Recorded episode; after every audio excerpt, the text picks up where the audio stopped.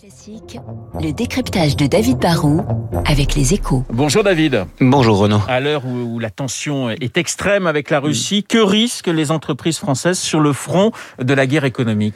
Alors au niveau macroéconomique, on peut dire que, la Russie a finalement plus besoin de la France que l'inverse. On importe pour un peu moins de, 10 milliards de produits russes par an euh, chez nous et, et à presque 75% ce sont des hydrocarbures. Nous, dans l'autre sens, on vend pour seulement, si j'ose dire, 6 milliards et demi aux Russes. C'est moins de 1% et demi de de nos exportations totales et à part l'aéronautique avec Airbus, pas un secteur n'exporte pour plus d'un milliard par an.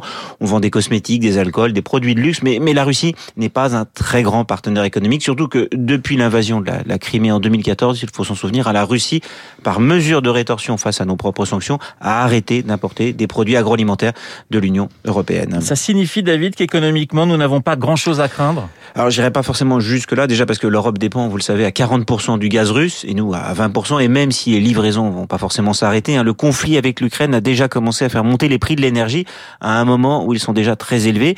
Ça va encore doper l'inflation qui est un vrai problème en ce moment. Ensuite, même si globalement la Russie pèse peu pour les entreprises françaises, la Russie pèse quand même beaucoup pour quelques entreprises. Hein. Société Générale, il possède par exemple une grande banque de réseau. Renault est le propriétaire de l'ADA et il contrôle 30% du marché auto russe. Total tire un peu plus de 15% de ses hydrocarbures de la région. Hein.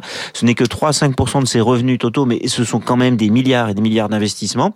Pour Auchan, bah, c'est son troisième pays avec plus de 230 magasins. Pour Danone, c'est plus de 5% de son chiffre d'affaires. La France, il faut le savoir, est quand même le premier employeur international en Russie.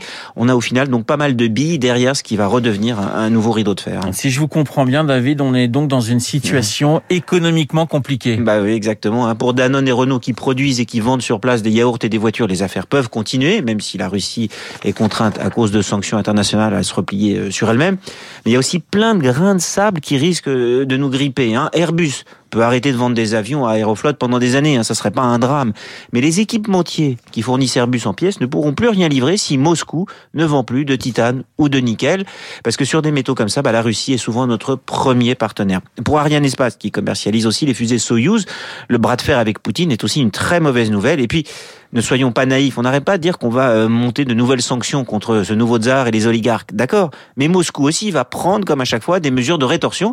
Et si par exemple tout dérape, s'il décidait de nationaliser tous les actifs contrôlés par des groupes étrangers, bah, les entreprises tricolores qui ont investi des milliards là-bas n'auraient peut-être que leurs yeux pour pleurer. Merci David, David Barou et, et son décryptage. Je vous rappelle mon invité juste après le journal Pascal Boniface, le fondateur et directeur de l'IRIS, l'Institut de Relations Internationales et Stratégiques.